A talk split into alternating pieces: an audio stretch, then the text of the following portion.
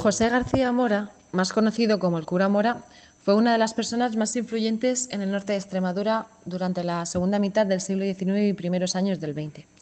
Realizó parte de sus estudios en su ciudad natal, Plasencia, en cuyo seminario concilió los estudios de latín, humanidades y filosofía.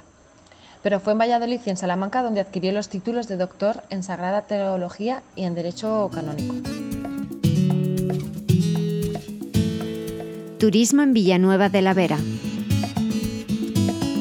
Señalización turística inteligente en formato audio.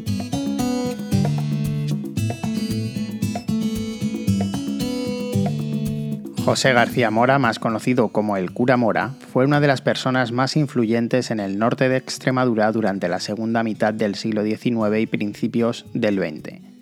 Al ser ordenado sacerdote fue destinado a Piornal, donde permaneció entre los años 1854 y 1857. Este último año fue designado como párroco de Villanueva de la Vera, al frente de la parroquia en la cual estaría hasta 1878, año en el que pasó a la del Salvador en Plasencia. Aunque aspiró a varias canonjías, no alcanzó ninguna y únicamente fue nombrado examinador sinodal de la diócesis de Málaga y Álava.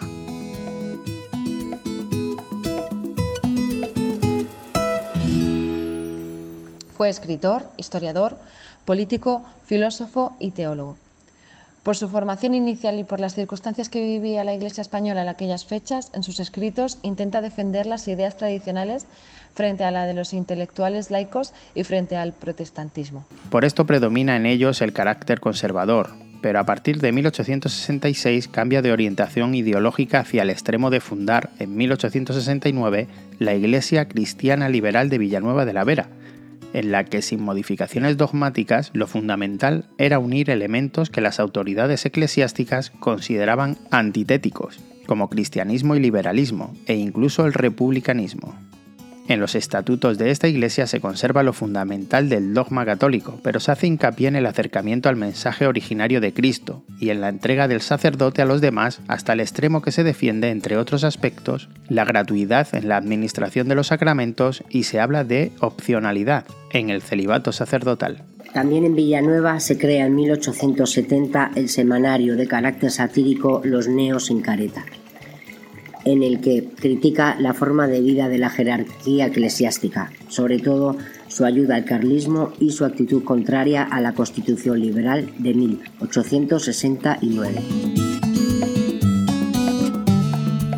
En este periodo de su vida conectó con el padre Antonio Aguayo, el padre Cabrera y otros sacerdotes que deseaban reformar la Iglesia española, acercándola a las doctrinas evangélicas y despojando de las aportaciones de los concilios, bulas y documentos pontificios. Por estas ideas, estando la diócesis de sede vacante, el vicario general de la diócesis, don Godofredo Ross Biosca, le abrió un proceso canónico y el cura Mora acabaría retractándose en noviembre de 1871.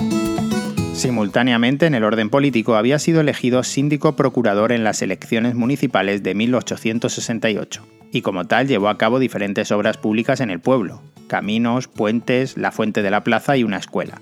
En defensa de los intereses de los vecinos de Villanueva, se enfrentó a señor Godínez de Paz, diputado conservador, al que se le había adjudicado en el proceso de la ley de desamortización de Pascual Madoz la parte de la sierra que pertenecía al municipio a la hora de la delimitación, en 1870, pretendió apropiarse de más hectáreas de las que les correspondía, por lo que el cura Mora se opuso en nombre de todos los vecinos. Al ver frustrado su deseo, el señor Godine de Paz levantó contra él una campaña ante las autoridades provinciales y nacionales, en la que, por su declarado republicanismo federalista, le acusaba de pretender crear un cantón independiente en la localidad. A mediados de agosto de 1870 se presentó en el pueblo una compañía de guardias civiles para prenderle. El cura Mora, tras lograr que no hubiese un enfrentamiento armado entre los vecinos y los civiles, logró salir del pueblo. Al día siguiente su casa fue saqueada en busca de documentos que probasen la rebelión. No fue hasta la amnistía de 1871 cuando se le permitió recuperar su cargo, en el que estaría hasta 1878. En esa fecha se trasladó a la parroquia del Salvador, ya en la ciudad de Plasencia. Allí años después se enfrentó con el obispo conservador Pedro de Casas y Souto por cuestiones jurisdiccionales. Fueron muchos los enfrentamientos que el cura Mora tuvo a lo largo de su vida. En unos tuvo que acabar retractándose de sus errores de manera pública. En otros sufrió años de suspensión y confinamiento en su casa, situada en la Plaza Mayor de Plasencia, por fallar el Tribunal Eclesiástico de Plasencia en su contra. Más después, el de Toledo, de carácter superior, le dio la razón en su apelación contra el obispo y ordenó que fuese restituido en sus funciones.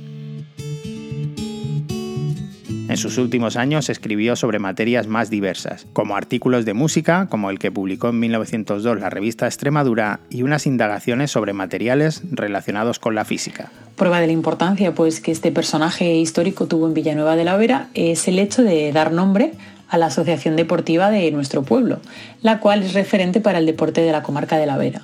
Demuestra el hecho de que la casi totalidad de los miembros de la selección extremeña de badminton pertenecen a dicha asociación y la gran cantidad de títulos y trofeos obtenidos por sus deportistas.